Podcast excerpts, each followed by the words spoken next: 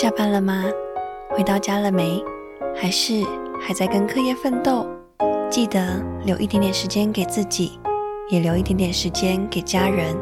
那也留一点点时间给梦交换所吧。我们每个人一定都有过做梦的经验，可能是场好梦，可能是场噩梦，也可能是一场醒来之后会伤心难过，甚至是怀念好久好久的梦。在这里，有着做过梦的人们，分享着他们的故事。我是小白，这里是梦交换所，让我们一起成为彼此的梦中人吧。嗨，大家最近好吗？我们来到了梦交换所的第三集，不知道前面两集大家听的怎么样？那其实，在这节目当中，我们都邀请了很多不同的人来跟我们分享他们的故事。那希望你也可以在留言区分享你的故事给我们听。那今天呢，我们欢迎到了一位去过很多地方的人，然后他的名字叫做蔡医生，那我们欢迎他。好，大家好，我是依珊，然后我现在就读大学，大学二年级，然后很开心能够来这里跟大家分享。嗯，哎，听说你刚去完一个波浪小塞地方回来？没错，我刚从花莲最南的一个村庄回来。嗯，去那边也是跟小朋友相处吗？对，然后他那边是一个原住民的部落，然后几乎很呃，大概九十趴吧，都是阿美族的孩子。哦，我上一次上个礼拜。就是之前跟观众讲说，我离开去了某个地方，也是去了诶，忘记去哪边了，不是忘记去屏东，屏东的一个地方，然后里面的孩子是都是原住民小朋友，然后他们超活泼的，对，真的真的是无无止境的精力旺盛呢。诶，那这次应该这次这是你第一次去做志工吗？哦，不是，这次算是满第几次？我数看看，第算是第六次吧。嗯，那你一开始为什么会想要参加，就是做志工这件事情？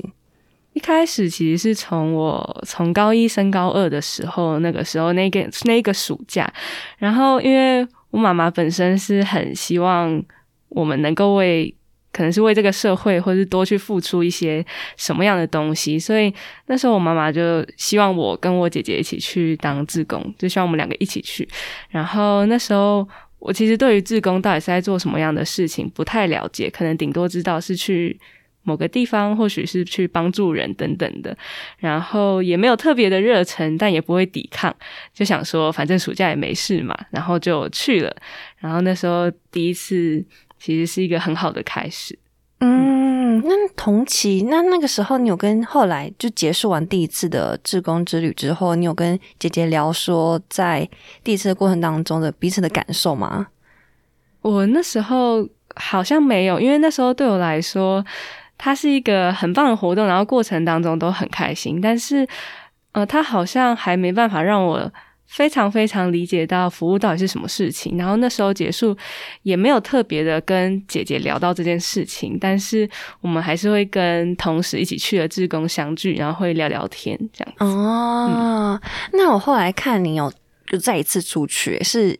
自己想要去吗？还是又是可能比如同学上一次上一次一起去的同学，然后相就说要不要再去一次？我后来第二次去当志工的话，是其实是我自己想去的，然后我也没有再跟姐姐去了，就觉得好像可以自己一个人跟一群不认识的人。一起去做看看，然后那时候选择的地方是在中国的陕西，然后因为呃，自工这件事情，我的家人是无条件支持，所以那时候其实就是呃，我可能对哪一个地方有一点好奇，或者是有点兴趣，然后我就会选择去到那个地方，所以我第二次是去中国的陕西。哦，所以第二次是你自己选的。对，还是跟妈妈哎，没有跟妈妈讨论，你 自己说哎，我要去这个地方。对，然后他就说好啊，你去。对，那那一次过后，有对于就是服务这件事情，或者是对于跟孩子们之间的互动，有更深刻的感受或体悟吗？嗯，我觉得那一次对我来说，其实有蛮大的影响。然后，嗯，在于可能第一次是我第一次接触，所以一切都很新。然后就是那时候的自己，我觉得也没有到。嗯，很成熟，就是觉得有点像是参加一个活动，然后一切都很美好。但是第二次，嗯，我觉得算是转变的开始，是因为那时候带我们去的是有非常非常非常非常多呃经验的。领队，然后在过程当中，他跟我们分享了很多可能不管是关于他自己的服务经历啊，或是一些故事，然后才开始在我脑袋里面有一个算是服务的轮廓，知道哦，原来可能服务是这个模样。然后那一次特别印象深刻，也是因为呃陕西那边的孩子，就是他们真的很非常的纯真，然后。嗯，上课也都很认真，然后可以从跟他们的互动当中，我觉得是学习到很多。因为我常常都觉得，嗯，去不管是做志工或是什么的，有时候会发现好像孩子带给我的更多，但只是简单的互动，却可以就是有很多很多的感受堆叠起来。所以那一次印象印象会很深刻，是因为孩子还有当时带领我们的人。嗯，对。那你现在还有就是在你脑海中还记得那里的孩子曾经跟你说过什么话，或是有什么故事吗？可以跟观众分享一下。哦，应该是不会讲到哭了，因为已经过一段时间，但其实蛮蛮深刻的，因为那时候。呃，我那时候带两个小男生，然后本来是只有带一个，后来他也抓了他另外一个朋友一起来，所以我就是负责带两个小男生。然后，嗯，很印象深刻的是，我们在呃最后跟他们相处的那天，就是有办一个其实类似欢送会吧。然后那个场合其实有一点，有点，嗯，可以说是有点悲伤，但是又有点。也不会到整个都是在哭，但就是也是那样子的一个场合，就是要离别。然后，呃，因为我们都会说不要给孩子承诺，因为等你回到了你的现实生活当中，你完全不知道你能不能再回去看他们之类的，因为太多现实的因素会影响。所以我记得那时候我和我的两个孩子说，就是啊，因为在大陆我们会叫。老师，我们不会说哥哥姐姐。然后我就说，嗯，老师不一定能够再回来看你，但或许在未来也会有和我一样，就是呃这样子的人们来这边陪你们。就是我是这样子跟他们讲。然后那时候有呃那个呃欢送会有一个活动，就是请孩子跟这几天带你的老师们说说句话。嗯。然后我的其中一个小男生他就对我说，嗯，老师，虽然你说你不一定会回来，但我相信你会。然后那一刹那，呃，因为我本身就是一个蛮感性的人，就是很很容易哭，哭点很低。然后，呃，我记得我对他说的话，对他们说的话是“谢谢你们出现在我的今年的夏天”这样子。然后他对我说完这一句话之后，其实我也不知道怎么反应，就是眼泪就是不停的流，然后抱着那个孩子一直哭。对，但是当然后来发生了很多事情，就是我到现在还没有办法回去找他们。但是他的这句话其实一直印在我的心里面。嗯，对。那现在对于跟孩子们道别，因为你看接下来你有分，就是之前跟一山在聊天过程当中知道说，他其实接下来也有去很多不同地方去做服务。那不知道现在对于你来说。跟孩子们道别这件事情，你是怎么看的？或者是你现在怎么样去跟孩子们做道别？嗯，我觉得如果说到道别这件事情，会让我想起陕西的后来去的蒙古的这个地方，也是去做服务、做志工。然后因为之前好像都不会特别的，嗯，有去做一些。讨论就是不会，嗯，我比如说我跟孩子都知道明天就是最后一天，嗯，但是我们不会去特别说，哎，我明天就要走啦，那，嗯，可能你要好好照顾自己之类的，反而是好像双方都有点不会特别提到这件事情，因为心里都有一个底。然后直到到蒙古之后，嗯，因为那里有很多很多的孩子，然后那是一个孤儿院，那。在孩子的身上，我看见了很多很多不同种类型的道别。有些孩子可能就像当初的我一样，是用眼泪、用哭泣或用拥抱来跟跟哥哥姐姐们说再见。但有些孩子会对我说，他从来都不会哭。然后有些孩子可能会避而不见，然后有些孩子是笑着跟你说再见。然后从他们的很多很多不同的反应上面，我也去思考，就是。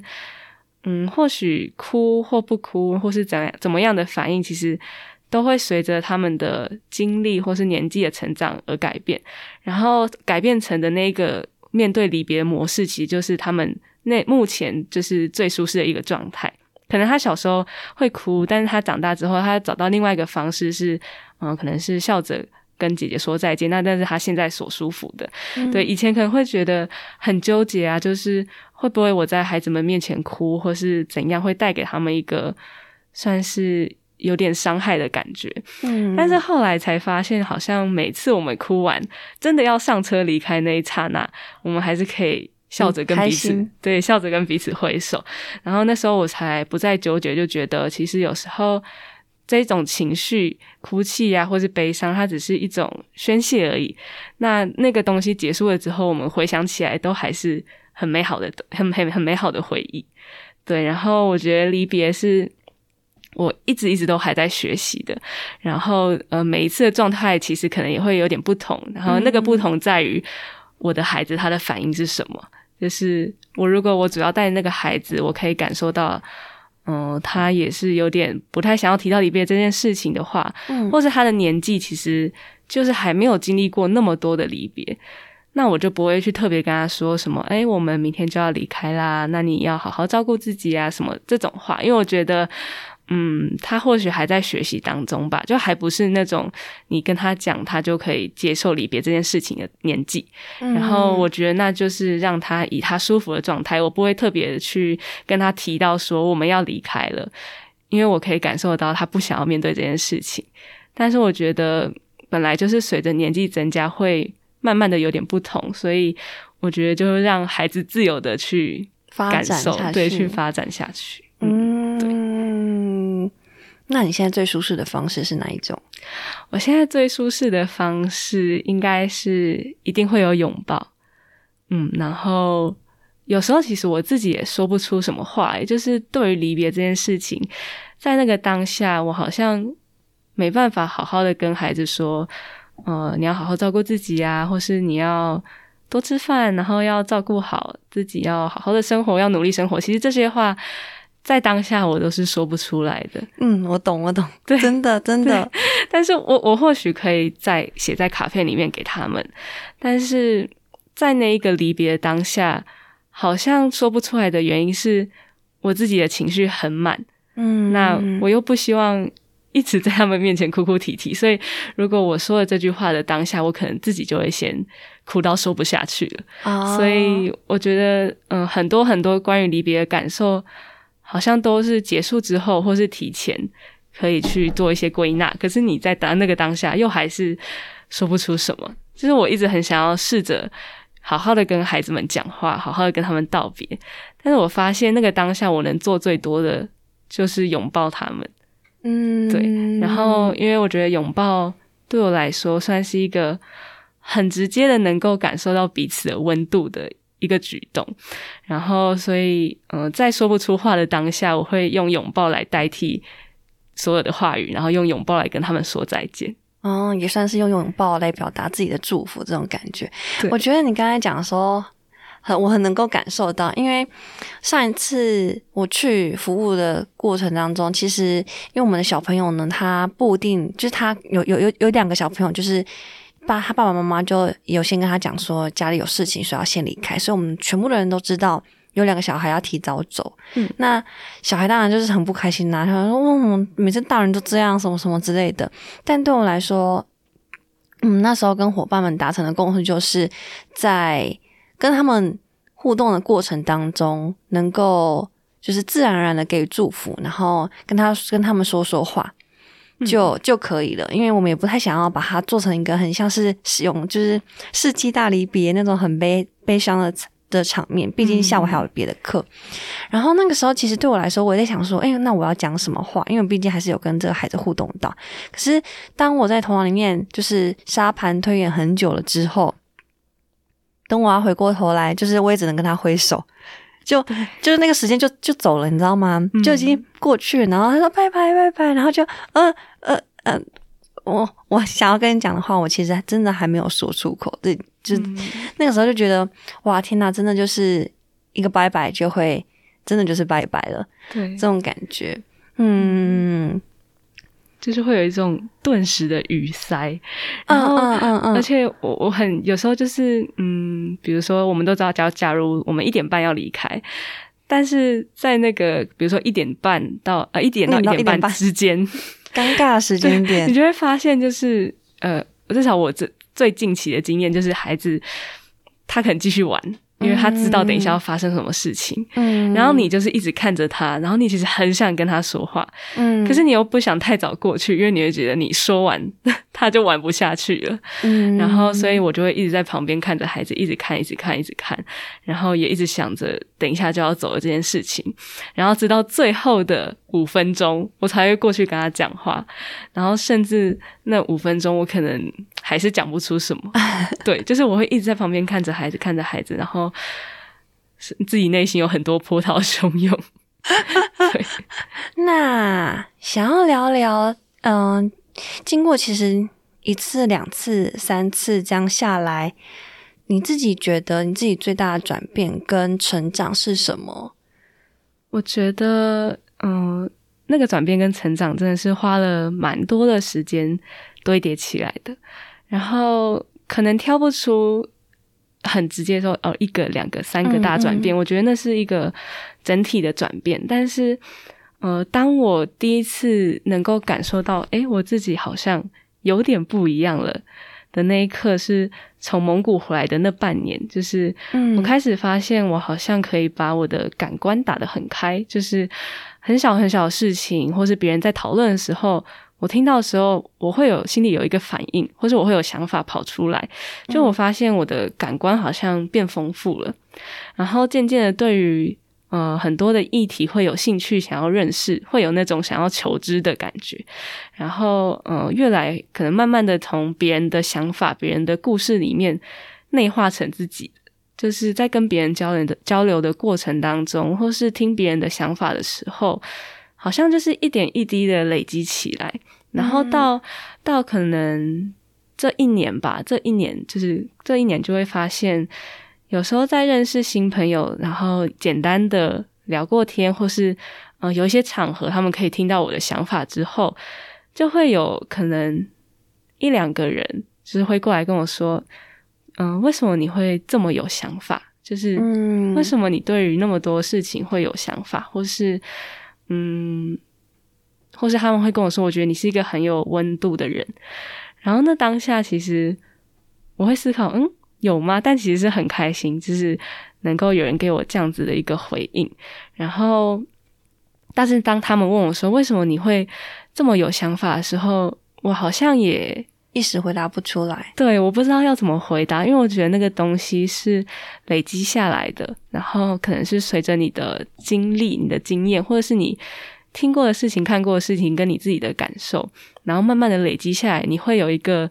自己的思考脉络。然后，嗯，然后可能我也不是一个会很害羞的人，就是我会愿意分享，但不是那种很很爱很爱讲的人。但就是如果有机会的话，我我是愿意分享的人。嗯，所以当别人和我说，就是诶，你好像很多想法，是那一当下我才发现。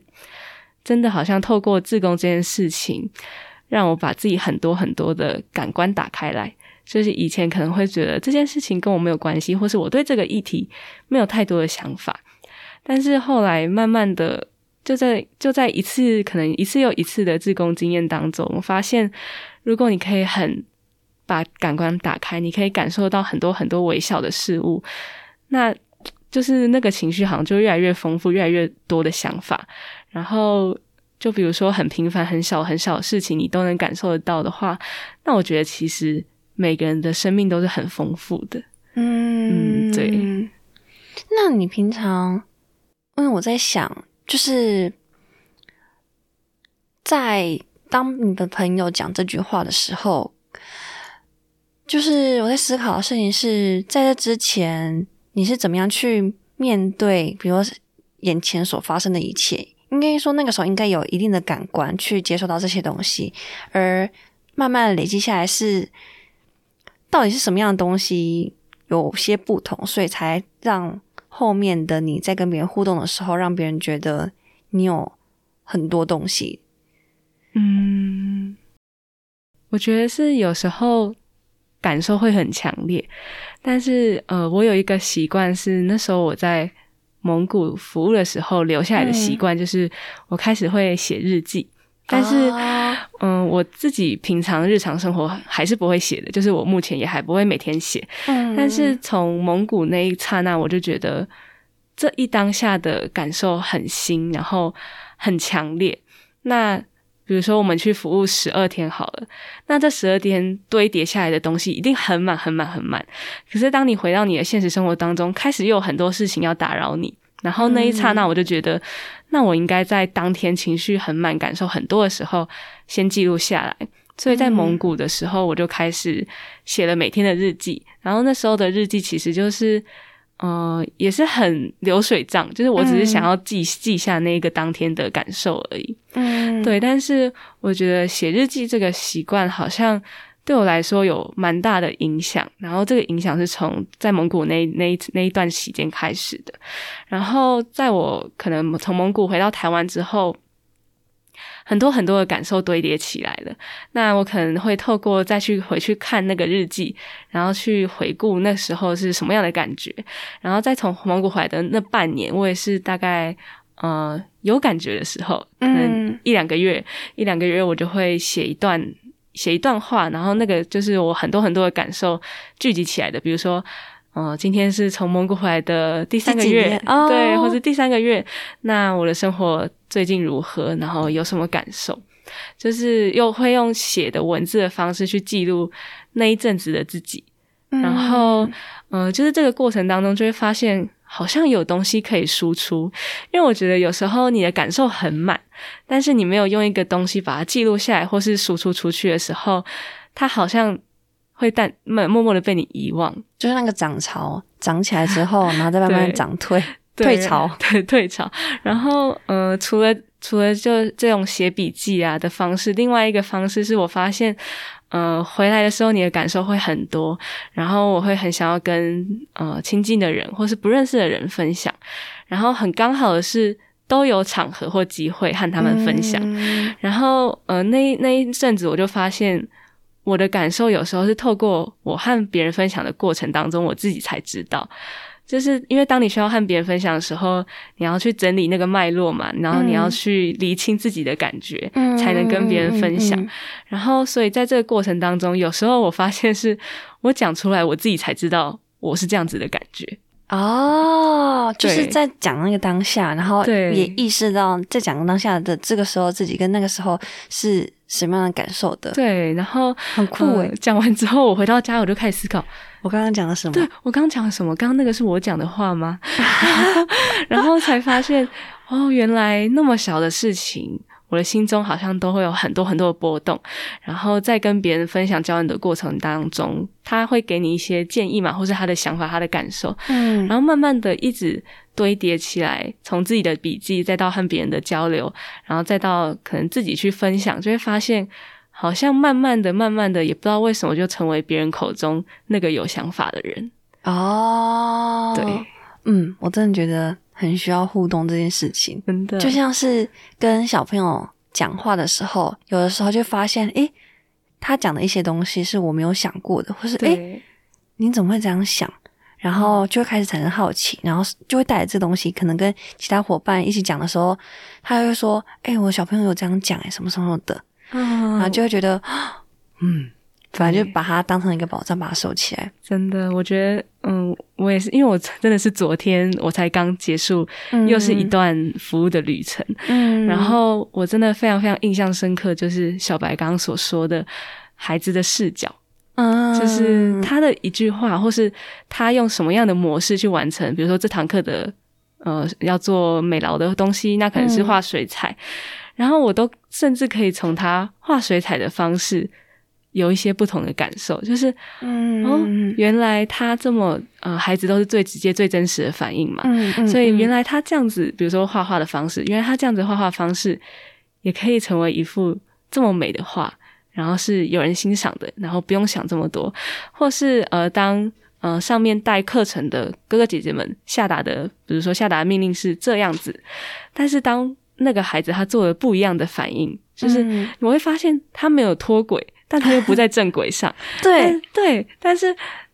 他他这样子的呃，他的想法或者他的童言童语，或是他的呃上课他做的方式，你就会发现原来可以这么做。然后小孩的想象力就是我真的觉得无限，然后可以从他们的呃行为模式上面有一种又给你一个很新的东西，就是原来我也可以这样子，然后我可以像孩子一样用不同的视角去看，因为我觉得。孩子的视角跟我们太不同了，很开阔，对，然后他们没有那么多的限制，对对，我很认同你刚才讲的话，因为嗯，我有一次是在就是有一次去新竹湖口，然后也是带那边的小朋友代课，那那时候我们做的事情是我们想说给他们一些图片，然后让他们做一些字句的造句，然后有个小朋友就写了说。他把他把大楼就是把大楼形成像，就形容的像成形容像是一个人。然后他说他穿着绿色的帽子、绿色的衣服，然后戴了一个黑压压的黑压压的墨镜什么之类。Anyway，反正就是把他形容的很像人一样。然后我就说你怎么想的？他说没有啊，你不觉得他就很像就是他的衣服嘛，跟帽子。然后我想说，可是我从来没有看过有人把大楼形容成像人一样。那瞬间，我真真觉得很酷、很妙。然后就像你刚才说，就是他也不算是，就是我们可能会会下会下一些指令没有错，然后给他们一些引导的方向。那他们有的时候自己所创造出来的道路是完全我没有想象过的，或是完全诶，那你到底是怎么样去？想说这些东西，就觉得他们的眼界很开，也也不是眼界，因为他们也没有到多大，但他们的世界是很开阔的。对，嗯，真的真的很酷哦！我有想要跟你分享，就是也是也是上一上一上一次的经验，然后就是因为我们有讲到关于梦想这件事情，孩子们的梦想。哎，你现在有很就是对你的梦想的描绘的模样是什么样子的？啊，我也是前几天才跟其他。伙伴讨论完这件事情，真的吗？对，那但没关系，你可以先讲你们那时候跟孩子的事情，我等下再讲我自己。好，那个时候其实我们就画，因为他们也是类似，先让小朋友做一些。小小的测验，嗯，然后测验完之后，我们就是每一种就是会分析结果，每一种结果就是一种动物，所以用这种比较可爱的方式跟小朋友互动。然后因为有些小朋友他们作业是没有写完，所以就到隔壁的房间去写作业。但是因为隔壁房间有其他志工，所以他知道听到这个课程，然后就会中间休息的时候问小朋友说：“哎，那你们的梦想是什么？”然后有个真有个回答真的太让我惊呆了，就是嗯。应该是那个是一个小六的女生，然后她就是跟应该前面有先跟哥哥姐姐聊天，她就说：“哎，你们的你们为什么要来当志工？然后为什么要来到这边？”那我不知道那个伙伴回答她了什么，但是接下来就是这这女孩在描绘她的梦想，她说她以后想要上大学，然后想要当我记得应该是一个厨厨师，然后后面她说的事情是因为我想要以后。一样和你们一样去当职工，嗯，就是和现在你在做这件事情一样，然后瞬间就觉得天呐，一个就是他，他只是单纯讲这句话的时候，我就觉得很感动，很感动的事情是，就是过程当中，其实孩子们都会学习一个一个榜样，然后去渐渐的去往那个方向前进。纵使现在有很多阻碍跟很多的困难等等的，但我们都。都是在支持彼此，能够往自己的梦想前进。然后最后一天的时候，因为我们带完那堂课，就就很知道了很多小朋友的一些状况。其实他们画的东西，真的就是反映他们家里有些人，他是写说他想要去当一个理发师，是因为他的爸爸妈妈就是他妈妈就是在剪头发的，可是他可能没有跟他妈妈住在一起。嗯，然后他就想说，哎，他想要剪头发，去类似减轻家人的负担，就觉得真的。他们很清楚自己的模样，然后也往一直想要努力的往这个方向迈进，这种感觉。嗯，对，我觉得梦想这件事情真的长大之后好像越来越常谈论到，也是真的从小谈到大。然后我也是刚好前阵子，真的就是上礼拜吧，就是刚好和呃那那一起去服务的伙伴们在谈讨论，就是自己的梦想这件事。嗯，然后我就会发现。嗯，大家都会说，我小时候的梦想是可能成为一个什么样的人，然后那个大多绝数是一个职业的名称。然后那时候就有伙伴就是分享说，嗯，为什么小时候大家都会说我想要成为，比如说厨师，然后理发师，为什么都是一个职业？其实就是或许他就是跟我们的教育体制，或是跟小时候很单纯，就是觉得想要成为一个这样子的职业的人。小时候几乎大家都所说的都是职业，所以我想要成为什么样的职业的名称，就是他都是套用职业名称上去，因为那时候就觉得。我不知道小时候就很单纯，就是一个职业的名字。嗯嗯嗯，对。然后大家都是几乎大家都是这样，大家都说哦，我小时候想要成为什么，但后来怎样怎样怎样怎样。所以现在什么什么什么。对。然后嗯，那个时候我自己也是说，嗯，我小时候其实想要成为外景的主持人。嗯。对。然后，但是我当时分享是说，这个梦想大概是在我就是国小的时候出现的，然后也是因为从小。好像对于梦想，就好像一定要讲讲出一个职业，小时候就觉得是这样子。然后，但是后来在成长的过程当中，就是不知不觉，在我没有意识的状态下，我已经忘记我想要成为外景主持人这件事情。然后它是真的是我很小国小时候的呃一个想法，然后我什么时候又把这件事情想起来？是在我大二的时候，就是呃上个学期，现在已经放寒假了嘛。上学期期中的时候有一门课，就是他的期中考算是要写作文，然后那个老师出的主题其实就是呃讲白就是要叫我们讲我们的梦想是什么。然后在写那一篇作文的过程当中，我才回想起来，原来我国小的时候。有一个这样子的想法，但那一刹那我也才发现，他不知不觉被我忘掉了。嗯，然后我现在，嗯，想要的梦，可能说我的梦想，它已经不是一个职业，我觉得它是一个状态，或者说你想要过什么样的生活。对，然后，嗯，对于大概高中的那时候的我来说，嗯，我可能会想要成为像是公务员啊，或是老师之类的，因为，嗯。我会希望我的职业能够 support 我继续过我想要过的生活。那对为什么会是公务员？是因为其实我本人还是 prefer 稳定一点的生活。但是我会希望，比如说老师会有寒寒假、暑假，然后尽管那段期间你可能要准备你未来的教学计划，或是你有很多的事情要忙，但好像。呃，都比任何的上班族再多一点点充裕的自己的时间。嗯，其实至少我所认识的老师是这样，就是他们至少都比任何上班族再多那么一点点，就算只是一个礼拜，可以去做自己想要做的事情。那我觉得我那时候会想要成为公务员，第一个当然就是我可能会希望生活是稳定的，但是我更想要的是我可以有我自己的时间，不管是去旅行或是继续做志工这件事情，因为我觉得。至少目前对我来说，做职工已经是很难割舍的。然后很多人都知道，出社会之后这件事情更难继续。就是对，呃，如果你说那种日常的什么假日的职工啊，这种很可应该不是是不难的。嗯，对，比如说去帮忙协助一些活动，或是陪老人，或是这种日常的职工，假日的其实不不难。但是当出社会之后，你要有整整一个礼拜。或是超过一个礼拜，什么九天的这种时间，全心投入在某一个地方去陪伴某一群人，去跟他们一起生活，我觉得那是出社会之后很难的事情。嗯，所以那这个就联动的影响到为什么我会想要可能成为呃公务员或是老师，因为我觉得他或许能够争取到相对再多一点点自己的时间。嗯，对。但是后来我发现，我好像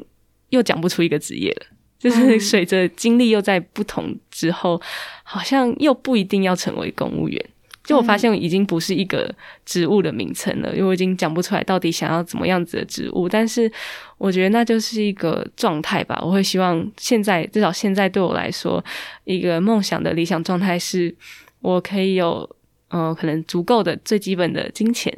让我的生活是能够运作的。但是最重要的是，我想要去继续做我想做的事情。我相信应该蛮多人都会希望可以这样子。那那个事情，有些人可能是每个人都不一样啦。但对我来说，可能就是我可以继续旅行，继续去做志工这件事情。然后，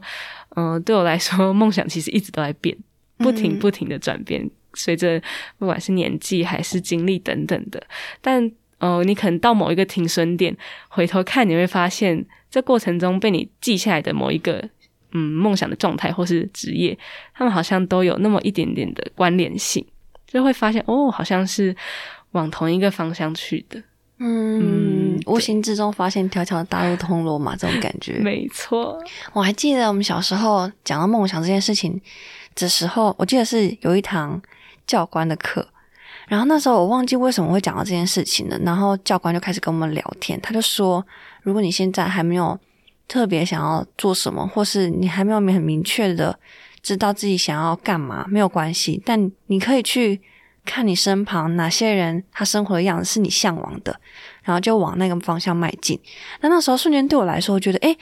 这好像是诶，就是你要叫我去好思考一下我现在的状态，好，我现在要想要弄什么，太虚无缥缈了。可是当他说你可以去看你身旁哪些人，他的生活是什么样子，诶，你也想要过看那种生活，那何妨就是他可能就是一种方向。我觉得。教官那时候讲的这句话，我觉得蛮有影响到我后来的这种，就是可能想要做什么事情的时候，我可能会去先找一个楷模，类似这种感觉。嗯，然后在也是在上一次经验，反正也跟某一个伙伴聊到有关于教育，也聊到有关于刚好课程嘛，就这样子综合起来去聊。然后他就讲到说，其实小的时候我们都是被灌输或者被教育、被教导说，哎，你应该要先考好。考好分数，考好大学，不要什么想法，你现在就先把读把书读好就好了。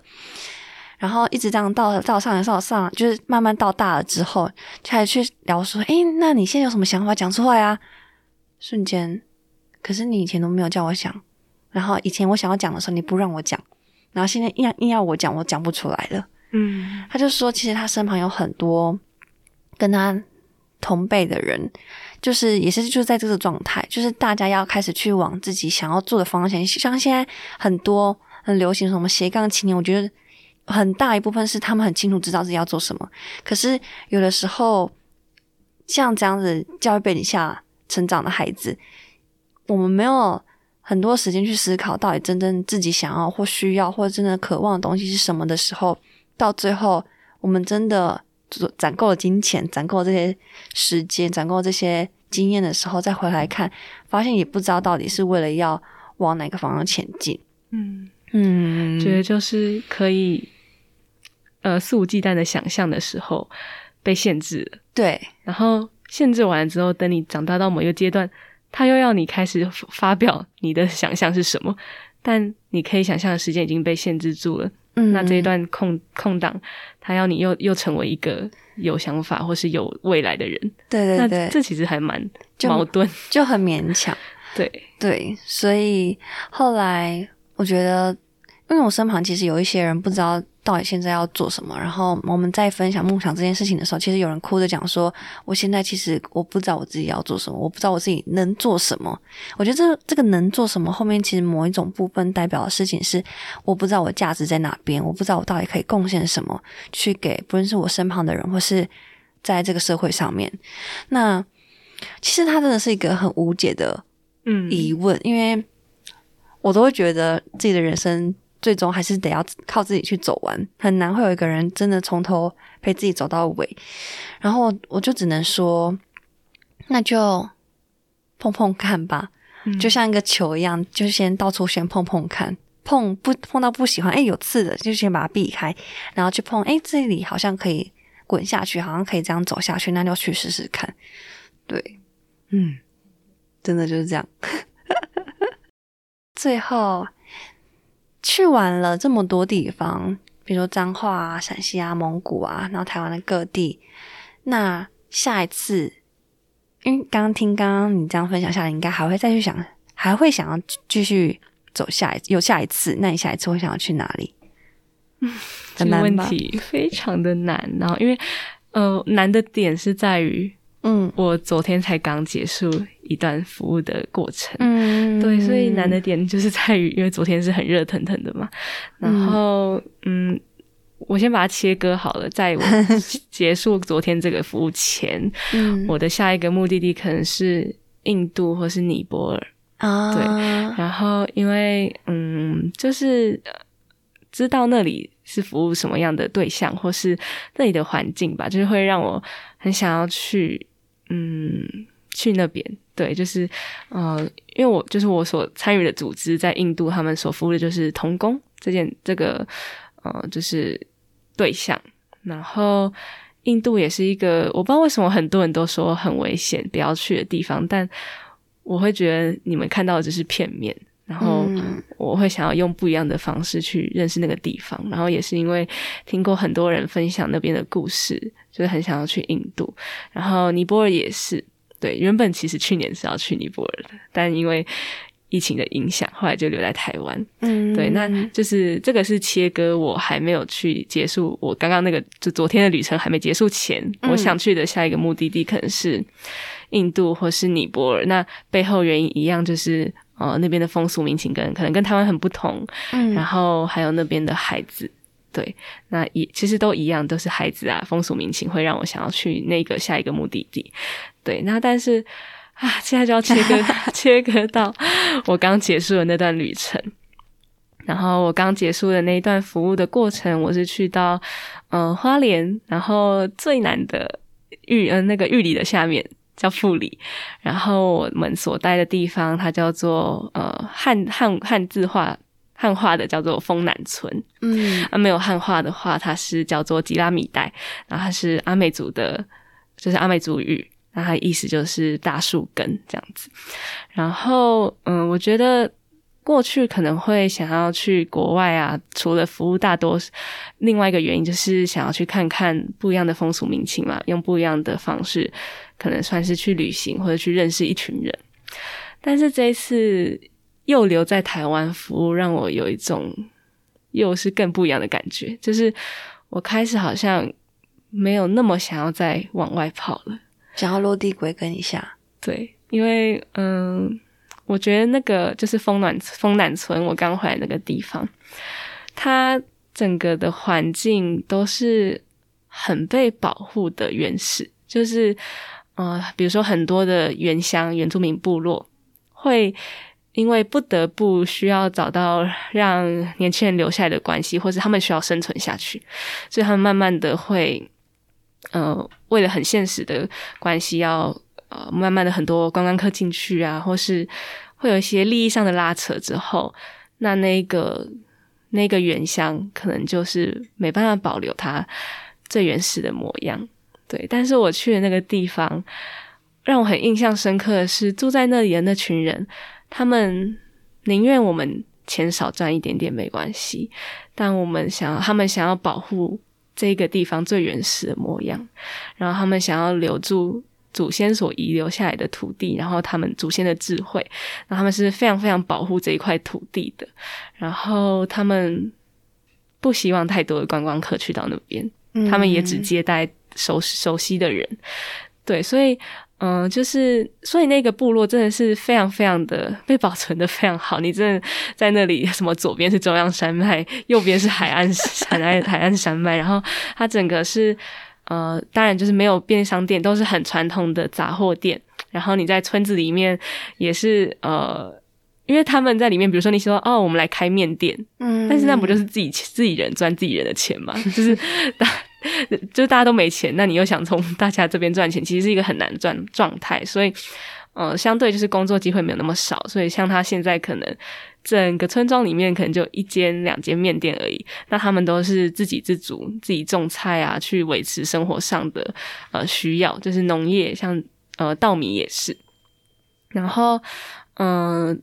那个地方真的是被保存的很好，所以也影响着那里的孩子很不一样。就是他们，我觉得他们当然是在一个教育不平等的状态下的背景，就是因为。呃，那么原始的状态的被保护很好的一个地方，要面临的就是对教育一定会不平等。嗯，对，那那真是一个非常非常可以说是呃，对，可以说是偏僻的地方。对，那相对的资源就是很少，然后孩子学习的动机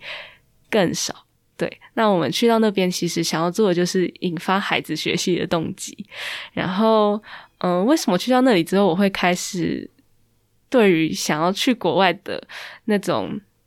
强烈的欲望会比较被浇熄，是因为我觉得，嗯，当没有了语言的阻碍，就是在国外，就是你英文再好，嗯，当地的孩子也不一定会英文，嗯，就是再怎么样，你们中间好像都还是隔了一层什么样子的东西，嗯，但我发现跟台湾的孩子相处的时候，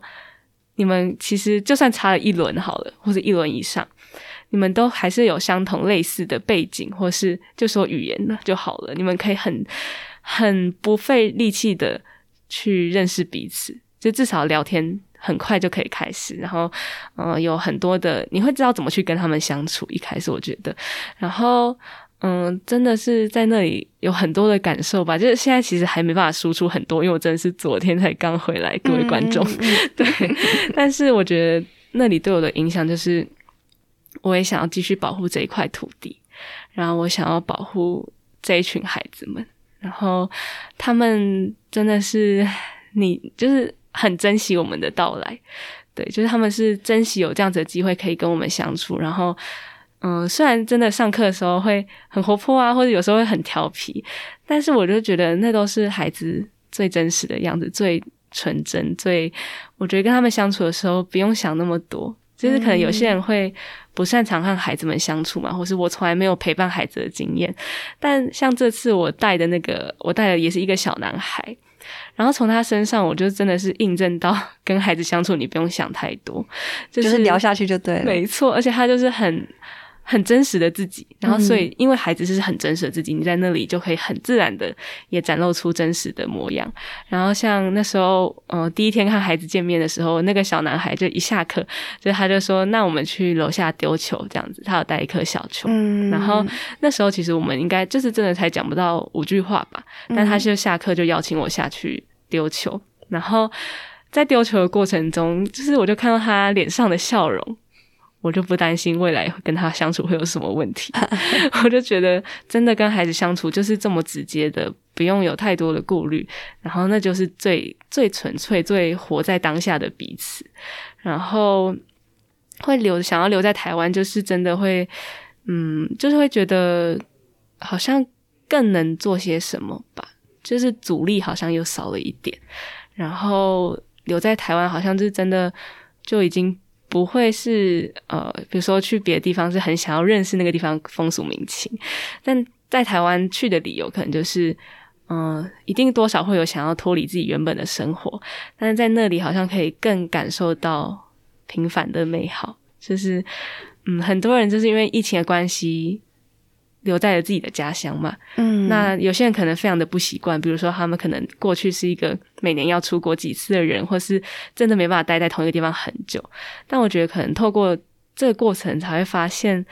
要怎么把每一个很平凡的日子过得不平凡，平不平凡，或是让你自己是呃还是有热情所在的。我觉得这很。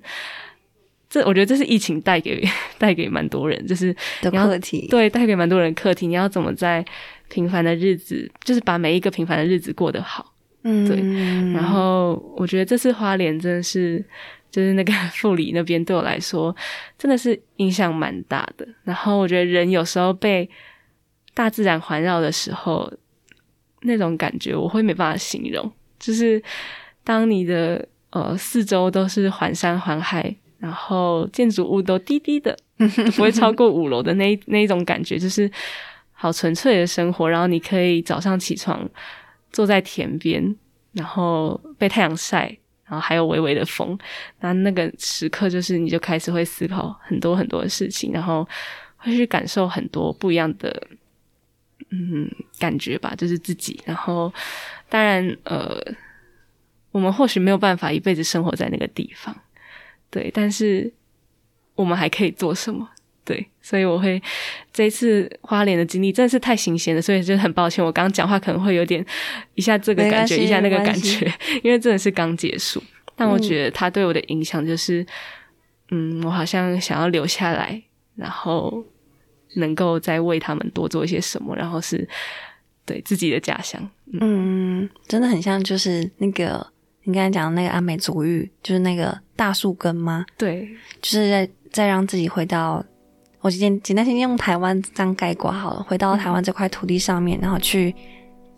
静下心来看看自己，好像可以在这个没有说到很大，也没有说到真的很小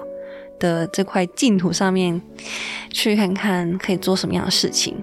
好的，今天很谢谢一山来到我们节目当中。那接下来呢，也请大家继续关注每周三的梦语交换所，然后记得 podcast 要寻找维客厅哦。在我们资讯栏内呢有留言板，请大家可以在那边留言，我们会跟你们做互动。也记得发我们的脸书，还有搜寻我们的 IG Waker Group。那我们就下集再见喽，拜拜，拜拜。